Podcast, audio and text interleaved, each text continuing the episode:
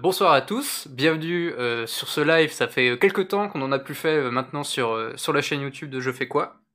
Mais on a eu voilà une, une nouvelle opportunité, une nouvelle envie aussi de, de voilà de discuter, de partager avec vous. D'ailleurs ce soir on a, on a deux invités qui, qui, vont pouvoir se présenter juste après. Je vous fais juste un petit point, donc on est, on est ensemble là pour, pour une heure et demie à peu près, donc de 18 à 19h30. Et euh, pour concernant le déroulé, donc on, bien sûr une petite introduction, la présentation de nos invités, euh, quelques questions sur la thématique. Donc petit rappel, la thématique c'est marqué juste à côté, mais c'est comment les jeux vidéo peuvent vous servir professionnellement. Euh, et ensuite un petit débat, 30 minutes, et voilà. Après, surtout si vous avez des questions, n'hésitez pas, marquez-les dans le chat ou sur notre page Facebook, vous pouvez aussi également les envoyer. Et nous, on les récupérera et on essaiera d'y répondre du mieux qu'on peut. Alors, ce que je vous propose, c'est de commencer par une brève introduction, rapidement. Alors, pour ceux qui ne nous connaissent pas et qui, qui viendraient pour la première fois sur, euh, sur le live et euh, notamment pour euh, connaître, comprendre un peu mieux le projet Je fais quoi. Euh, donc peut-être un petit point sur le projet. Alors c'est quelque chose qui a été lancé en il y a un an maintenant, c'était en mars, il y a plus d'un an même, avec donc mon compère Mathias. À l'époque nous étions quatre dans le projet. Aujourd'hui il y a également Jonah avec nous qui n'est pas là aujourd'hui pour ce live mais qu'on salue. Euh, l'idée du projet, c'était de pouvoir euh, intervenir euh, auprès des familles, auprès des, parents, des adolescents, des enfants, des, adultes également, des jeunes adultes, sur la thématique des jeux vidéo, sur l'aspect bah, sensibilisation, avec pour objectif toujours de, positionner un regard positif sur le média. Euh, à côté de ça, donc on a développé des interventions, on a développé des outils, notamment un, jeu, un jeu de table qu'on a pu créer, qu'on n'a pas encore pu tester hélas, avec euh, bah, euh, les, problèmes que nous avons actuellement liés à la crise sanitaire. Euh, et également, à côté de ça, on a pu créer un projet qui s'appelle Je valorise quoi euh, Donc là, qui a un objectif qui est similaire, également toujours à euh, contribuer à apporter cette vision positive sur les jeux vidéo, mais surtout les comprendre un peu mieux, comprendre leurs mécanismes et de voir comment, selon la façon dont, on les utilise, comment ils peuvent nous servir au quotidien, comment ils peuvent nous renforcer certaines, certaines compétences, ce qu'on appelle des compétences comportementales, qui sont parfois donc lié à la, communication, à la gestion de l'information, euh, à, tout ce genre de choses, et on va en parler aujourd'hui d'ailleurs. Euh, voilà, donc en gros, pour je fais quoi, je valorise quoi. Si ça vous intéresse un peu plus, vous avez sur le live le petit bandeau en dessous avec euh, je fais quoi.fr, donc ça c'est notre site, n'hésitez pas à aller faire un tour, et sur notre page Facebook également, ou sur notre chaîne YouTube. Donc là, bon, je rappelle le thème encore une fois, comment les jeux vidéo peuvent vous servir professionnellement, et je vais laisser la place euh, donc à nos deux invités. Donc aujourd'hui, nous accueillons Naomi Hamelin et Xavier Noël Kuhlmann. Euh, et ce qu'on vous propose, euh, Xavier et Naomi, c'est de vous présenter, donc bah, avec évidemment votre nom et votre prénom, si je l'ai déjà dit, votre profession, votre projet, votre pseudo de joueur également, un jeu que vous avez préféré et pourquoi vous l'avez préféré, pourquoi ce jeu précisément, ainsi qu'un apprentissage que les jeux vidéo ont pu vous apporter euh, durant votre parcours. Voilà. Euh, et je vais laisser la main, euh, et Naomi, je te propose, je te propose de commencer.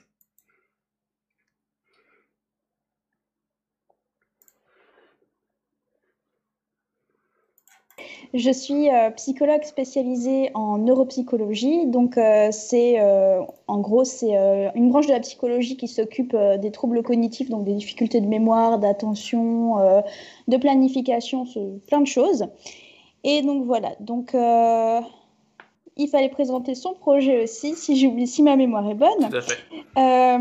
Donc, euh, moi, là, en fait, euh, dans ma pratique, euh, je travaille avec les jeux vidéo pour, pour aider les personnes à améliorer justement bah, leur capacité de mémoire, leur planification. Dès qu'il y, a, voilà, dès qu'il y a un trouble cognitif, on va aller sur un jeu vidéo et je vais les accompagner avec ça.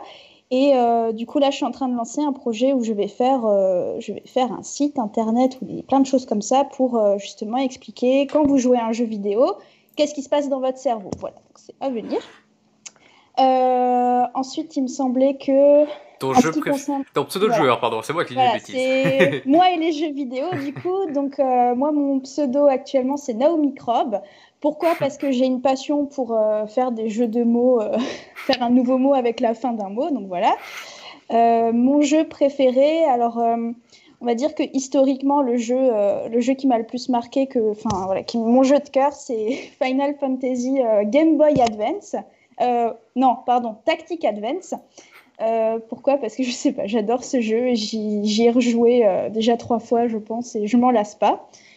Et au niveau des apprentissages, c'est chaque jeu en fait ça me ça me frappe en fait à chaque fois. Là j'ai fini récemment euh, Undertale et en fait je me suis rendu compte à quel point mon cerveau euh, mon cerveau s'adapte et apprend rapidement parce que sur un niveau où j'étais j'étais coincée euh, où j'étais coincée je suis vraiment trois jours. Je suis je suis restée coincée trois jours sur un niveau. J'ai hurlé j'ai pleuré voilà. Et, et hier j'y suis arrivée en cinq minutes eh ben. Donc voilà, c'est vraiment, euh, on voit en fait à quel point euh, le cerveau s'adapte, c'est les apprentissages dans le, dans le jeu, il y en a tout le temps, mais ça, ça m'a vraiment marqué hier, je me suis dit, mon Dieu, mais voilà. Donc euh, voilà en ce qui me concerne, je, je crois que j'ai tout dit. Oui, bah notamment, tu as fait le point sur un petit apprentissage fort que t'ont apporté les jeux vidéo. Alors peut-être que tu as autre chose à partager. Euh. Sur les apprentissages aussi, c'est euh, voilà sur les histoires en fait qui sont très marquantes, qui sont très touchantes. Chaque euh, chaque jeu va en fait a une histoire qui, qui, essaye de nous transmettre quelque chose et du coup là la liste serait longue, mais on va dire que chaque jeu apporte son lot de, de remises en question et de, de leçons de, de, vie un peu parfois en fait. Hein, hmm. Donc voilà. Super. Ben, merci beaucoup. Euh, Xavier Noël, euh, je te passe la parole. Merci Max. Eh ben, Xavier Noël Kuhlmann, euh, donc ma profession aujourd'hui, le titre sur la carte de visite, c'est euh, Digital Business Developer, mais je suis aussi un peu Chief Digital Officer et euh, on va dire responsable marketing. En gros, voilà, je suis euh, le monsieur digital de, ma boîte. Hein. donc la boîte, c'est ProEvolution, qui est un cabinet de recrutement historique et donc dans laquelle j'ai créé une marque qui s'appelle ConnexUp. Et en gros, ce qu'on fait, bah, plusieurs choses. on fait du recrutement de profil du digital et on fait aussi de l'accompagnement à la transformation digitale des entreprises par l'humain. On ne vend pas d'outils, on accompagne les entreprises à savoir c'est quoi leur priorité, qu'est-ce qu'ils doivent faire, euh, comment ils peuvent le monter en interne, monter les équipes projets. Et puis euh, voilà, un peu de marketing, comme je vous le disais. Je me présente aussi sur mes casquettes associatives, alors pas toutes, mais celles en lien avec le sujet, puisque je suis aussi donc le, fondateur de l'association Zilat, hein, que j'ai présidé pendant 15 ans, euh, et donc euh, qui organise des LAN parties, notamment des tournois de jeux vidéo, dont le plus connu, le, plus récent avant cette fameuse crise dont on parle tout le temps, qui est le Colmar Sport Show, qui est quand même la deuxième plus grande LAN party, donc tournoi de jeux vidéo avec PC connecté de France. Voilà, et donc mon projet pour refaire le lien avec justement la profession, bah, là, on est en train de lancer des événements e-sport pour les entreprises. Et c'est aussi un lien avec le sujet d'aujourd'hui, c'est de faire comprendre aux entreprises bah, ce que l'e-sport peut leur apporter, alors d'un point de vue marketing, mais aussi par rapport aux humains, aux personnes chez eux. Euh, et c'est ce qu'on va parler justement avec Naomi, toutes les, euh, on va dire tous les soft skills que ça peut faire débloquer chez, chez les gens. Euh, pour continuer les questions, donc mon pseudo, euh, une époque on m'appelait plus par mon pseudo que par mon prénom, euh, donc c'est Xnol, XNO2L. Voilà, c'est plus abrégé que Xavier Noël, donc j'ai un prénom assez original, donc fallait le raccourcir. Et donc Xnol, ça sonnait plutôt pas mal, donc c'est encore aujourd'hui mon pseudo. Mon jeu préféré, question très difficile. Heureusement que tu m'avais demandé de la préparer en avance. et d'ailleurs, je ne sais pas si la réponse sera sincère, j'aurais pu en dire une bonne dizaine. donc je me suis dit de manière historique, je pense que je vais dire Warcraft 3. Euh, parce que c'est le jeu, euh, bah, j'y ai beaucoup joué d'une part, euh, c'est le jeu qui m'a lancé justement sur le monde de l'événementiel. Alors au début, j'ai fait mes petits tournois, j'avais mon petit niveau et, voilà, j'ai fait mes petits événements là-dessus. Et puis c'est là aussi, c'est sur ce jeu que j'ai fait mes premiers événements. Et encore aujourd'hui, tu entends avec la réversion Reforged, j'y rejoue. je suis encore très intéressé par le lore du jeu. Je, je, lis tous les bouquins de Warcraft, etc. Donc voilà, je vais dire Warcraft, notamment Warcraft 3, pour répondre à la question. L'apprentissage, j'ai envie de dire, bah, c'est un peu le, sujet de cette conférence, mais pour vraiment répondre à, titre personnel, je pense que moi, étant plus jeune, euh, j'étais quelqu'un d'assez timide, assez introverti, et les jeux vidéo m'ont permis de, bah, de vraiment réussir à, à, communiquer, à, faire des choses. Euh, comme dit, j'ai créé mon association, ça m'a fait porter des projets, ça m'a donné la passion pour plein de choses. Euh, et je pense vraiment que ça a débloqué beaucoup de choses justement dans, mon cerveau, ça m'a donné confiance en moi. Euh, donc voilà, c'est parti du jeu vidéo, cette envie de, le partager qui a fait des événements et qui m'a qui m'a fait faire bah, des conférences, des prises de parole comme ce soir, ou, de manière générale, ouais, une grosse confiance en soi. Hmm. Ok. Super, bah, merci beaucoup. Euh, ce que je vous propose, donc, c'est d'entamer euh, bah, les premières questions finalement liées à la thématique de ce soir. Euh, et la première finalement, c'est pourquoi avons-nous ensemble, puisqu'on a travaillé ensemble là-dessus, pourquoi avons-nous choisi ce thème aujourd'hui notamment bah, de cibler l'aspect professionnel lié aux jeux vidéo. je sais pas qui a envie de commencer, Naomi ou toi Xavier. voilà, je laisse libre cours. Je, vais, je, me, je, me, propose du coup, euh, moi que Navi va prendre la parole. Le thème, effectivement, on l'a abordé ensemble. Euh, bon, c'était déjà croisé. Alors, on s'est croisé professionnellement, il faut quand même le dire. Hein, tout à fait. Tout à fait. KM0. Euh, donc, déjà, on répond déjà à la question avant même de dire pourquoi on, choisit le thème. Euh, le thème, moi, il me paraît super important. Parce que voilà, je vous avais compris, je suis dans le monde de l'e-sport et du jeu vidéo depuis euh, plus d'une quinzaine d'années. Et je fais beaucoup d'événements. Hein. Je vais notamment citer la Paris Games Week, qui est quand même l'événement jeu vidéo de référence en France. Et à chaque fois qu'on va dans ces événements, alors ok, c'est super, il y a plein de monde, on discute et tout, et puis il y a des stands d'écoles et, de professionnels, et on parle toujours des métiers de l'e-sport dans l'e-sport. Alors, on va revenir sur e-sport, jeux vidéo hein, dans une future question, mais euh, voilà, on va dire e-sport ou jeux vidéo, globalement, quand on va à ce type de salon, euh, alors déjà c'est bien parce qu'il y, a un pas qui a été fait par rapport à l'époque où, où, le jeu vidéo était mal vu. Donc là déjà il y a des salons, il y a beaucoup de monde et il y a des sociétés qui s'y intéressent et on dit qu'on peut en faire des métiers. Mais ce que je regrette encore aujourd'hui, c'est que ça reste cloisonné dans l'e-sport. C'est-à-dire, on, va vous proposer de faire des études e-sportives pour avoir des métiers dans l'e-sport. Euh, et euh, ce que je trouve regrettable, et, c'est aussi un message bah, que je vais vous partager ce soir, c'est que tout ce qu'on travaille quand on joue aux jeux vidéo, ça donne des capacités, ça développe des soft skills qui peuvent servir bah, sur plein plein de métiers différents pour l'ensemble des sociétés. Et euh, il y a des sociétés qui commencent à le faire. Hein. J'ai des témoignages d'entreprises qui ont recruté justement, bah, notamment des, développeurs, euh, en se rendant compte que c'est des bons joueurs de jeux vidéo qui font, qui savent faire plein de choses. Et donc ils s'intéressent à cette ligne de leur CV pour pouvoir les recruter et derrière les utiliser donc pour des choses qui n'ont rien à voir avec le jeu vidéo, mais toujours étant c'est des capacités qu'ils ont développées en pratiquant ces jeux vidéo. Donc euh, l'idée, je pense, ce soir, c'est d'expliquer bah, au travers de nos témoignages, de vous dire pourquoi vous, en tant qu'entreprise, je ne sais pas s'il y en a beaucoup de, responsables d'entreprise, de responsables RH, de dirigeants, je l'espère, et puis sinon, peut-être pour le replay, euh, que ces gens-là puissent euh, appréhender justement ce que peut apporter cette chose et de s'y intéresser justement euh, pour leur société demain. Hmm. D'accord. Naomi, tu as peut-être quelque chose à rajouter ou euh, alors moi, je vais juste euh, compléter en fait euh, et puis expliquer un petit peu aussi ma, présence du coup. Mhm. voilà, il y a Xavier Noël parle de soft skill. nous en fait, c'est le mot commun que nous en tant que neuropsychologue, on va on va appeler fonction cognitive en fait. Donc voilà, moi je vais apporter je vais apporter la petite touche jargon jargon un peu scientifique, un peu neuropsychologique quoi. Et voilà, expliquer je pense, compléter euh, effectivement dans, dans, le, dans le monde du travail. En fait, on va euh, être sollicité euh, au niveau cérébral sur de nombreux domaines, hein, l'organisation, la flexibilité, donc l'adaptation, gérer son impulsivité aussi, etc. Donc voilà, c'est, c'est, voilà, on va hmm. faire le lien et ça va être très intéressant. Super, bah, merci beaucoup. Euh, ce que je vous propose, et là je pense qu'on va toucher justement à une première question qui va pouvoir, euh, sur laquelle tu vas pouvoir sûrement euh, bah, nous, nous dévoiler un peu tout ce qui est en lien avec le jeu vidéo et ce qui se passe un peu dans, dans notre cerveau finalement, c'est que mobilisent les jeux vidéo dans le cerveau, de manière générale, de manière assez globale. Ouais, bah du coup, euh, en fait, les jeux vidéo, ça mobilise énormément de choses. C'est, je pense qu'il faudrait qu'on fasse euh, un live entier pour pouvoir expliquer tout. Donc, je vais plus le faire en, résumé.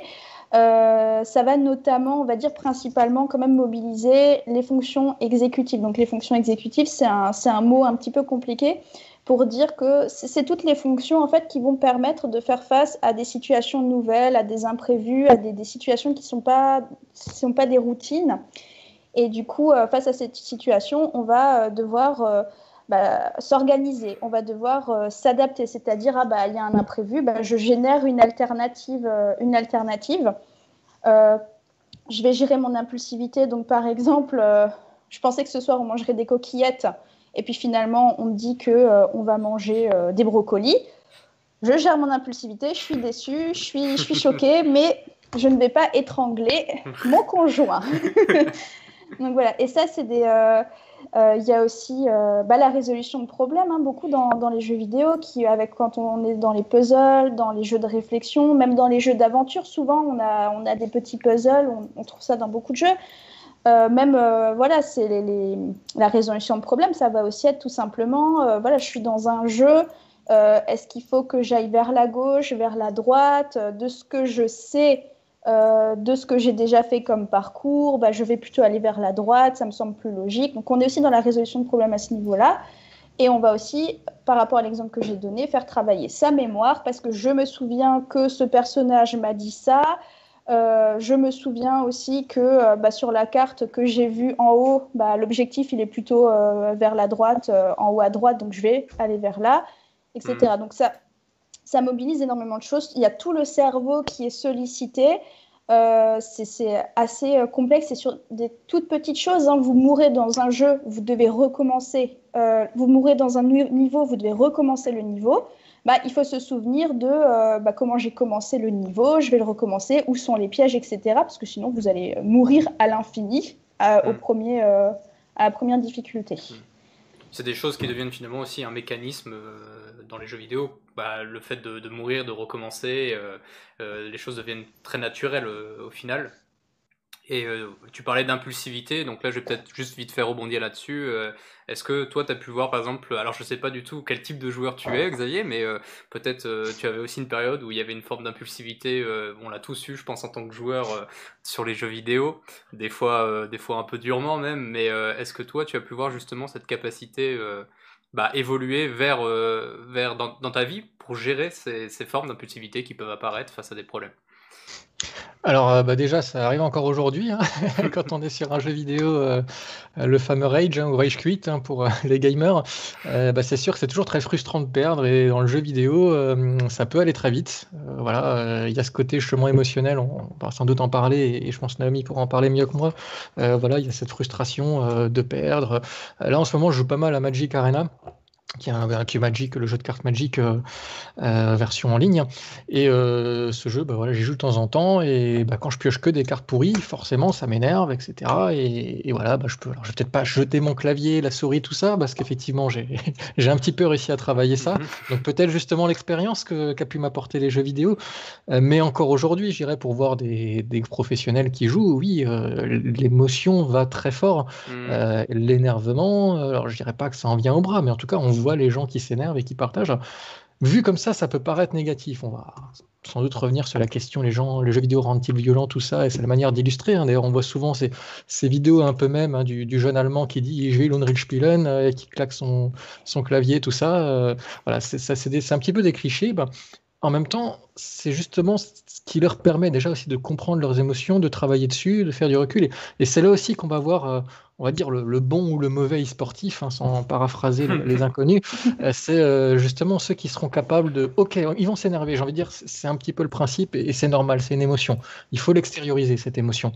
mais derrière, est-ce qu'on va être capable de prendre du recul, d'essayer de comprendre pourquoi on a perdu Comment on aurait pu faire les choses autrement et rebondir, ou est-ce qu'on va être juste celui qui va s'énerver et qui va jamais aller plus loin?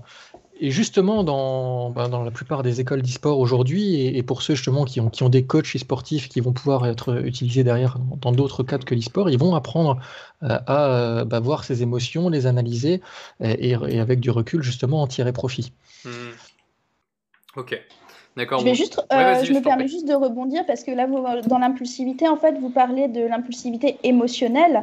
Euh, je rajoute juste un petit point. L'impulsivité, ça va être aussi, en fait, nous, ce qu'on entend par impulsivité, c'est tout simplement euh, l'action d'abord, la réflexion après. Donc, dans les jeux, en fait, on va pouvoir trouver une autre forme d'impulsivité, c'est-à-dire, moi, je l'observe beaucoup chez les enfants avec qui je travaille, c'est j'arrive sur un niveau, je regarde pas ce que je fais. Euh, même sur, euh, sur des, jeux d'aventure, en fait, c'est euh, souvent on se rend compte que les enfants, ils vont passer des obstacles. On va leur demander, mais comment tu as fait? Oh, bah, je sais pas. En fait, ils, voilà, ils essayent, ils réfléchissent pas. Et ça, c'est aussi de l'impulsivité. C'est, euh, c'est en fait, c'est juste euh, faire le jeu, mais on ne sait pas ce qu'on a fait dans le jeu en fait finalement. Hmm. Voilà, c'était juste pour euh, ajouter ça. D'accord, ok. Bah, merci beaucoup. est-ce que peut-être vous avez quelque chose bah, à rajouter en lien avec la question? Alors on a, on a vraiment, comme tu l'as dit Naomi, survolé totalement le point de manière très générale, et je pense qu'il faudrait qu'on puisse revenir là-dessus pour qu'on traite finalement de ces sujets. Bah, là, tu peux donner un exemple d'un, même, d'un même très connu, donc du jeune allemand qui tape sur son clavier. moi justement bah, petite anecdote à propos de ça, euh, il faut savoir que c'était toute une mise en scène en fait, et que cet Allemand-là avait fait une mise en scène du joueur qui s'énerve. Alors je sais plus sur quel jeu exactement c'était. Mais euh, Unreal. Euh, ouais, voilà, c'était Unreal Tournament, exactement, merci. Et euh, ouais, il y a toute une histoire. Vous pouvez aller voir la chaîne de, de Paul d'ailleurs sur YouTube qui a fait euh, une, une, petite review bah, de la vie de cet enfant-là. Ça a été un calvaire pour lui après à vivre, etc. Alors que c'était juste une mise en scène et ça a été repris par plein de journaux pour faire les gros titres sur les jeux vidéo rendent violents, etc. Et euh, quand on a appris que c'était juste une mise en scène, finalement, ça fait tomber un peu tout, ça fait tomber le, les masques, quoi, euh, et on comprend mieux ce, qui s'est passé derrière. Euh, mais c'est marrant, le, le, pouvoir des fois qu'on peut donner qu'on peut donner aux, choses et jusqu'où ça peut aller, euh, jusqu'à donner une image finalement négative des jeux vidéo, et qui existe encore peut-être dans, beaucoup d'esprits aujourd'hui. Et justement, on est là pour ça, on est là pour en discuter, euh, et je vous propose, alors là ce sera peut-être un peu plus euh, dans le concret, mais on reste toujours, bah, cette fois-ci, dans un domaine que toi tu connais bien, Xavier Noël, c'est l'e-sport. Donc là, peut-être une petite définition. Alors je sais que c'est il n'y a pas que des gamers qui nous suivent et qui nous regardent. Euh, petite définition de l'e-sport et euh, aussi euh, l'e-sport en France avec des quelques chiffres par exemple, si, mm. si tu es d'accord. Oui, bien sûr, avec plaisir. Alors, l'e-sport, déjà, définition, bon, il y a plusieurs définitions, je vous donne la mienne qui est communément admise avec les gens avec qui j'échange qui sont du milieu. c'est en gros la pratique compétitive du jeu vidéo. Donc euh, c'est pas la même chose que jeu vidéo dans le sens où quand on joue je sais pas à Candy Crush ou quand on joue tout seul sur le PC, on va être sur juste du jeu vidéo et euh, donc l'e-sport a une partie du jeu vidéo à partir du moment où on affronte justement euh, d'autres personnes, on est dans une compétition et donc ça peut effectivement amener un débat hein, que qu'on entend souvent. Oui, mais alors c'est pas du sport, on peut pas dire le mot sport dans l'e-sport parce que c'est des jeux vidéo, il n'y a pas d'effort physique, etc. donc ce à quoi je réponds deux choses. La première chose, les échecs sont aussi un sport. Euh, donc à partir de ce moment-là, je ne vois pas pourquoi euh, l'e-sport ne pourrait pas être en tant que tel. Et d'autres choses, bah, si, comme alors peut-être pas physiquement dans le sens où on va pas euh, faire un sprint et être crevé et souffler après, mais si physiquement, c'est quand même, bah, il faut il faut avoir un corps qui a des, des conditions d'aller très vite, d'enchaîner. Je me rappelle, je parlais de Warcraft 3 tout à l'heure. Euh, les, gros joueurs de, de, jeux stratégie qui ont besoin justement pour rester chaud en début de partie, parce que début de partie il se passe pas grand chose, ils se forcent à faire des actions euh, inutiles pour augmenter leurs APM, hein, les, les, actions par minute, euh, pour, voilà, pour rester chaud. Et donc oui, mine de rien, au niveau des doigts, bah, c'est quand même physiquement quelque chose, et bien sûr mentalement, parce que le sport, là encore, ça ne s'arrête pas euh, au physique, il y a justement le mental qui est, et je pense que justement dans l'e-sport, euh, on en a déjà un petit peu parlé hein, avec les exemples qu'on a racontés avant, eh ben, il faut travailler sur les nerfs, il faut savoir euh, rebondir sur l'échec, il faut savoir analyser la partie, le, cerveau est tout le temps en éveil, toujours analyser la, carte, et donc il faut être là, attentif, toujours à l'affût, et bien sûr rebondir pour prendre le pas sur l'adversaire. Hmm. Donc ça, c'est pour la partie définition, je suis allé un, peu plus loin. Euh, après, la partie chiffres. Alors, euh, ce qui est bien en, France depuis 2016, euh, on va dire l'e-sport est reconnu, dans le sens où, alors l'e-sport existait avant, hein, on parlait peut-être d'autres termes. C'est vrai que moi, je communiquais rarement sur le mot e-sport. Avant ça, je parlais plutôt de, de tournois de jeux vidéo, parce que le mot e-sport n'était pas unanimement reconnu. Et cette notion e-sport, elle s'est vraiment reconnue en 2016, quand le gouvernement a reconnu ben, l'e-sport, que c'était vraiment quelque chose. Donc, on a vraiment donné une valeur à ce mot, on l'a reconnu au niveau de l'État. Je parle pour la France, hein. après on va dire euh, en, Europe c'est plus ou moins les, mêmes dates. Euh, et donc euh, à partir du moment où c'était reconnu, bah, déjà ça veut dire qu'on peut avoir des contrats d'e-sportifs. C'est une hmm. chose. et, globalement, bah, dans les mœurs, hein, parce qu'avant le jeu vidéo était quand même très mal vu. Hein. Euh, il y a beaucoup de reportages qui dépeignaient très négativement ce qu'était le jeu vidéo. Bah, depuis, ça va mieux. Donc, pourquoi je parle de ça? Euh, Parce que donc, depuis 2016, pour justement faciliter la, on va dire, la mise en relation entre les pratiquants d'e-sport et le gouvernement, euh, il y a une association qui s'est montée pour faire un peu justement le lien entre les deux, qui s'appelle France e-sport. Et là maintenant, depuis trois ans, euh, Francis Sport donc fait des études, un, baromètre, ils appellent ça donc le baromètre de l'e-sport, qui permettent justement euh, d'avoir quelques chiffres, donc des chiffres que je vais vous partager justement. Alors le premier chiffre que je voudrais vous partager, c'est 7,8 millions. Alors, qu'est-ce que c'est dans le chat Devinez? 5 secondes, que ce soit un peu interactif. Euh, non, sans vous faire attendre. Donc, 7,8 millions, c'est le nombre de consommateurs ou pratiquants d'e-sport qu'est-ce qu'un consommateur d'e-sport? Euh, bah, C'est quelqu'un qui consomme l'e-sport dans le sens où il regarde de l'e-sport. Il va regarder des parties de League of Legends, il va regarder des, parties euh, alors en, ligne ou, euh, ou lors d'événements physiques, même si c'est un peu plus calme en ce moment, mais ça peut être effectivement des événements comme le Colmar Sport Show, la Gamer Assembly, la Lyon e-sport, donc des gens qui vont se déplacer voir des compétitions, comme quand on va au stade finalement voir le match de foot, de hockey ou autre. et ça peut être bien sûr en ligne, hein, c'est sûr que c'est surtout en ligne qu'on consomme de l'e-sport, et bien sûr les plateformes comme Twitch contribue beaucoup à, ce chiffre-là. Les pratiquants d'e-sport, bah, c'est ceux qui vont euh, pratiquer l'e-sport. Merci Captain Obvious. Donc, c'est ceux qui vont effectivement jouer à un jeu donc de manière compétitive en affrontant d'autres personnes. Donc, la répartition entre les deux, il y a 6,5 millions de consommateurs et 3,3 de pratiquants. Donc, sachant que dans le tas, il y en a qui sont et pratiquants et consommateurs puisqu'il y a des gens qui pratiquent seulement, qui ne sont pas forcément spectateurs, euh, comme il y a des gens effectivement qui, ben, qui, consomment et qui peuvent jouer également. Voilà. Après, ben, je vais pas vous faire tous les chiffres de l'étude, mais ce qui est intéressant de, souligner dans ce baromètre qui, évolue chaque année, euh, c'est qu'ils ont séparé trois, euh, trois catégories, je dirais, d'e-sportifs, et justement, ils ont inclus la notion de jeu vidéo. Ils ont mis une première catégorie qui est le joueur grand public, et là, pour le coup, il y en a 10,3 millions. Vous allez me dire, mais qu'est-ce que tu, viens de nous dire 7,8 Tu comprends pas? Non, là, je parle de jeux vidéo et pas d'e-sport. Donc c'est là qu'il faut, qu'il faut suivre. C'est-à-dire que dans 10,3 millions de joueurs de jeux vidéo en France, ce qui représente quand même euh, une bonne partie de la, population française, si on parle juste de la population des internautes, ça fait 21,6% des internautes de plus de 15 ans. Donc ça, c'est des gens qui jouent aux jeux vidéo et pas nécessairement de l'e-sport. Ils sont juste là pour le côté euh, lucratif du jeu vidéo. Et dans la partie compétitive, ils vont faire deux catégories une catégorie qui est l'e-sportif loisir, donc c'est celui qui va effectivement euh, jouer à des jeux de compétition, mais on va dire pour le fun. Il n'a pas forcément d'ambition.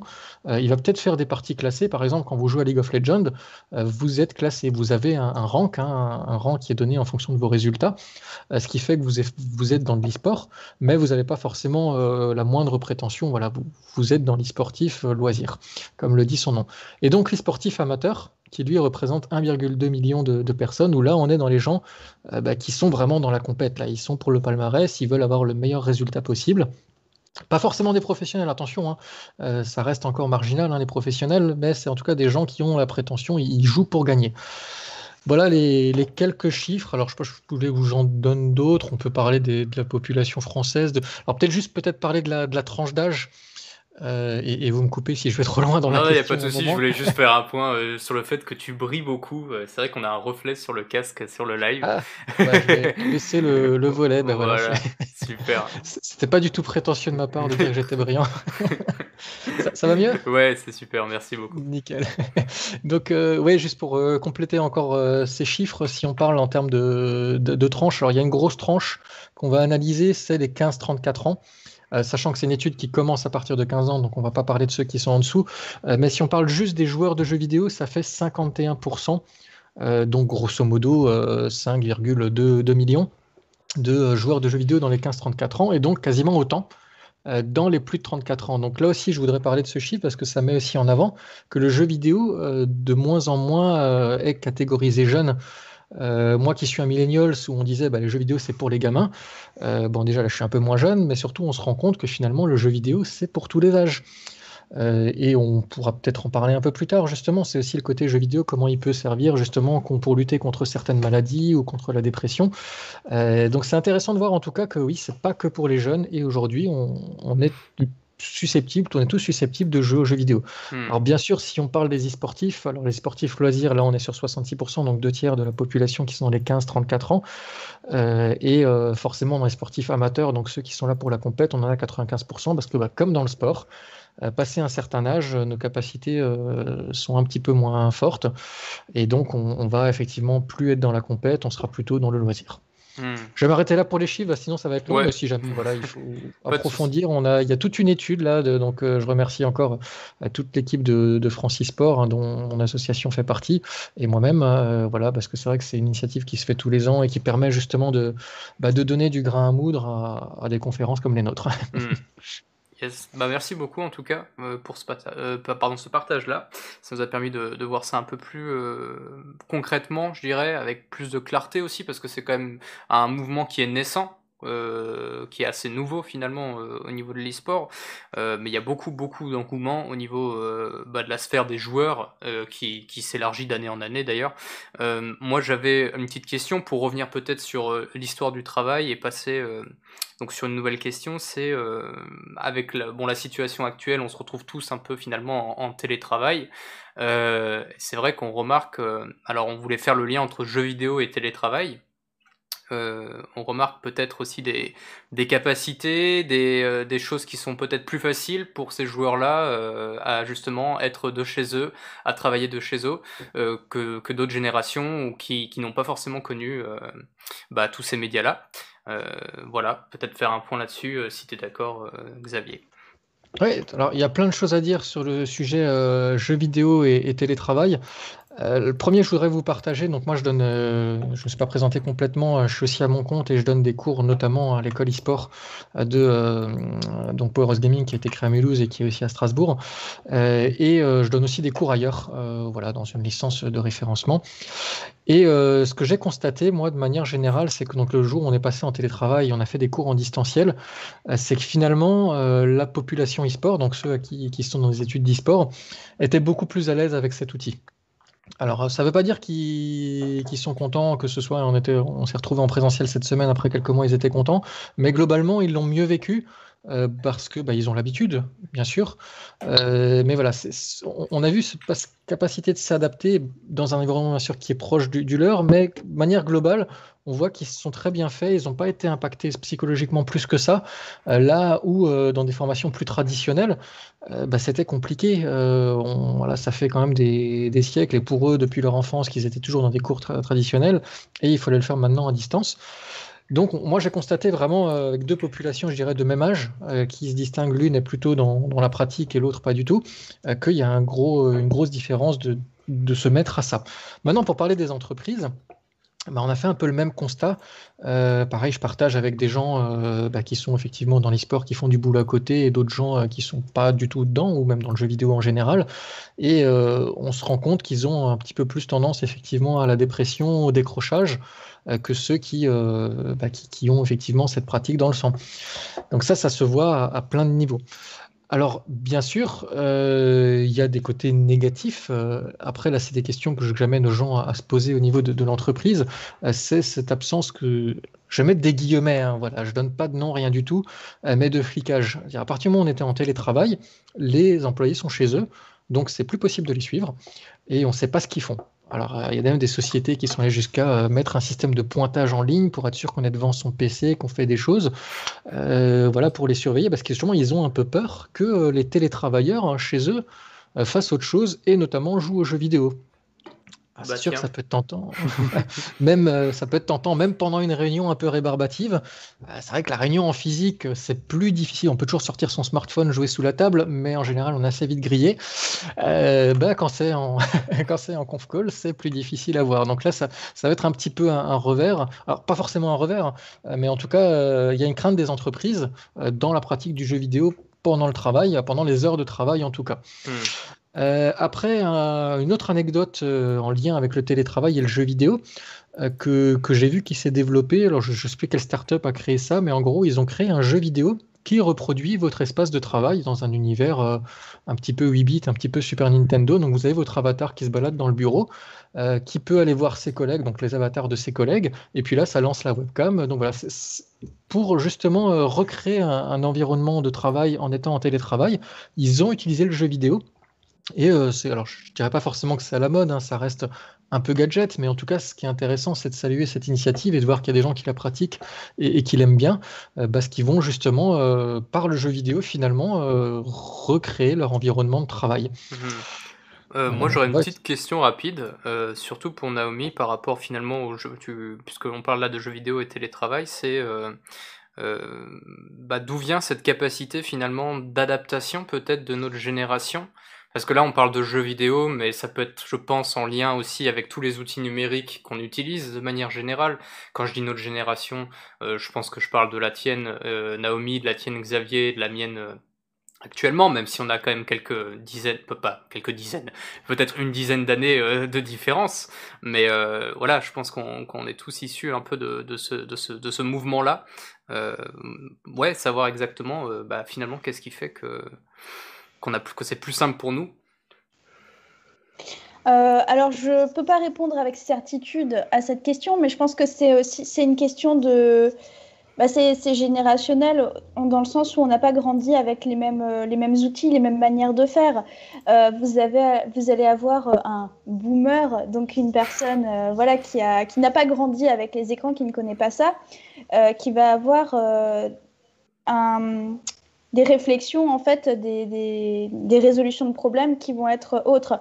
Euh, par exemple, ma mère, elle va plutôt aller chercher dans un dictionnaire ou dans un livre une information, alors que nous, on va aller sur Internet, tac, tac, on, est, on a, le, on a les, les façons de faire, on a les, les liens, donc euh, Google, on tape, on cherche le lien, on sait quel lien prendre. Ça, c'est quelque chose qui n'est pas du tout naturel chez, euh, chez les personnes qui n'ont pas grandi comme ça. Donc, c'est plus un apprentissage des façons de faire.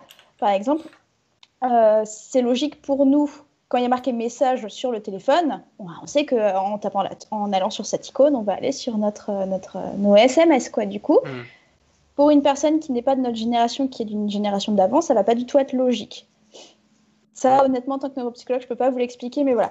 Après, c'est voilà, je pense que c'est plus là une question parce qu'on a boomers, millennials, etc. On a les mêmes capacités cognitives. Là, je pense qu'on est plus sur quelque chose de l'apprentissage, les outils qu'on a eu à disposition en grandissant. Euh, les, liens qu'on a pu faire euh, logiques de mhm. résolution de problèmes. Oui, donc c'est pas parce que je suis né dans une époque précise que j'ai tout d'un coup des capacités différentes que celui qui est né euh, dans l'époque d'avant. Tu les as peut-être plus travaillées, on va dire, via les outils que tu as eu dans les mains. Euh, tu vas plus travailler, et surtout si tu es un joueur par exemple de jeux vidéo, euh, tu joues beaucoup aux jeux vidéo, tu vas plus travailler tes fonctions cognitives et du coup ce sera peut-être plus facile aussi de t'adapter, de comprendre. C'est peut-être aussi euh, quelque chose de, récurrent qui va faire que ça vient plus facilement alors qu'une autre personne, ça va, on va ramer un petit peu plus pour arriver à une alternative, à ce genre de choses. Hmm, d'accord, ok. Bah merci beaucoup. Euh, est-ce que, parce que oui, pardon, je crois que je t'ai coupé un moment aussi, Xavier. Euh, tu, je crois que tu avais quelque chose à rajouter par rapport au télétravail également? Euh, c'est possible. Bon, je, je te dis les points les plus importants. Après, On, va sans doute y revenir, mais de manière générale, vous avez compris le message, c'est que bah, quand on est en pratique de jeux vidéo, on a l'habitude de l'écran, de communiquer à distance, voilà. Hmm. C'est ce que je veux dire, c'est le côté communication. Euh, voilà, on a tous vécu cette passage, il y a, ce passage il y a un an quand on était confiné. Euh, euh, voilà, savoir utiliser les outils de communication. Alors déjà, quel est le choix de l'outil? Ça, c'est très, c'était très compliqué. Il y a eu des benchmarks dans chaque entreprise. Et puis bien sûr, les petits problèmes du quotidien, hein, les fameuses 5 minutes nécessaires pour se connecter qui se transforment vite en une heure. Quand voilà, Jean-Michel de la Compta, 65 ans, sans caricaturer, voilà, n'arrive pas à comprendre qu'il faut brancher le micro. voilà, ça, c'est des choses qui, bien sûr, ont été plus à l'aise. Et euh, justement, pour illustrer, je finirai là-dessus sur cette question, euh, j'aurais parlé de Discord, euh, qui est un outil, alors comme beaucoup d'outils qui sont venus du jeu vidéo, et qui finalement sont en train d'attaquer le monde professionnel, attaquer dans le sens, attaquer le marché, parce que c'est une manière de structurer l'information, d'en parler. Bah, qui marche assez bien, bah, qui est finalement la même que Teams, hein, qui est aussi un outil qui est très utilisé professionnellement, mais là, c'est dans un outil gratuit qui est accessible, qui a plein de fonctionnalités. Euh, et on se rend compte qu'il y a des entreprises qui font communiquer justement leurs salariés euh, par un outil de jeu vidéo. Donc Discord qui est une plateforme un peu euh, à la, comme, un, comme un Skype où on peut avoir des, des salons textuels et vocaux sur lesquels on peut parler et discuter de différentes choses. Euh, ce que je vous propose, c'est de passer un peu au point suivant. Alors, on voulait faire un point un peu sur, euh, bah, parce qu'avec toute cette situation, finalement, euh, alors faut savoir qu'à la base, donc l'Organisation mondiale de la santé avait défini donc un trouble, le trouble du jeu vidéo, avec voilà une description très précise de, de, à quoi ça pouvait correspondre. et Naomi, je pense que tu pourras nous éclairer là-dessus. Bah pourquoi finalement, je dirais un peu ce retournement de situation lors du confinement concernant l'OMS qui était plutôt indécise et qui, qui, a, qui a accentué sur le point comme quoi les jeux vidéo finalement sont bah, utiles euh, et ont pu servir d'ailleurs, euh, peut-être, j'irai pas peut-être jusqu'à dire sauver des gens, mais en tout cas euh, aider psychologiquement. moi, je sais qu'en tant que joueur, bah, j'étais seul dans mon appart, par exemple, je prends l'exemple du deuxième confinement, seul dans mon appart, sans pouvoir voir ma famille, mes amis, etc. bah, j'étais bien content d'avoir mes potes sur sur un jeu, sur Counter Strike, parce que je jouais beaucoup à ce moment-là. voilà. Donc finalement qu'est-ce qui fait que les jeux vidéo sont, ont, eu cette utilité-là Qu'est-ce qui est activé chez nous euh, pour, que ça puisse, pour que ça puisse aider quoi bah, je pense que tu as, répondu à la question en fait. Hein, ah, c'est que on, euh, mais en fait, on s'est. Voilà, c'est je pense que l'OMS a pu vraiment se rendre compte que euh, psychologiquement, ça a des bienfaits parce qu'il y a l'image euh, de l'enfant ou voilà, même de l'adulte hein, qui est devant son écran, euh, qui a le regard fixe et qui bave limite, en fait, qui est coupé du monde, qui n'entend rien. Donc, en fait, il y a cette idée de. bah, devant les écrans, devant les jeux vidéo, les gens, ça devient des zombies. et là, en fait, on se rend compte que, et je pense que c'est peut-être, voilà, les gens aussi qui qui ne connaissent pas les jeux vidéo, qui vont créer tout un fantasme autour de ça, de juste ce qu'ils observent en fait. Euh, mais en fait, si on y pense un petit peu, euh, vous avez un enfant qui est à fond dans la lecture, qui est dans un bon livre, euh, on va avoir un petit peu ce, même effet. Hein. On a aussi déjà entendu des histoires d'enfants ou d'adultes qui passent des nuits blanches à, finir un livre parce qu'il est passionnant. Sauf que le livre, ça dérange personne parce que c'est pas, c'est pas diabolisé, parce que beaucoup, on est tous passés par là, on a tous lu à l'école, donc il n'y a pas de souci, on sait que c'est n'est pas grave. Par contre, on ne connaît pas bien les jeux vidéo et euh, on voit notre enfant qui nous répond plus pendant que pendant qu'on lui demande de mettre, euh, de mettre euh, la, table. oui, le, jeu vidéo, ça le rend complètement zombie, il répond plus, il est en train de son cerveau est en train de rétrécir, etc. Là, je pense qu'on s'est tous rendu compte que, bah, en fait, je suis confiné, j'ai rien à faire, bah, je vais, on me parle beaucoup, par exemple, d'Animal Crossing, bah, je vais aller tester.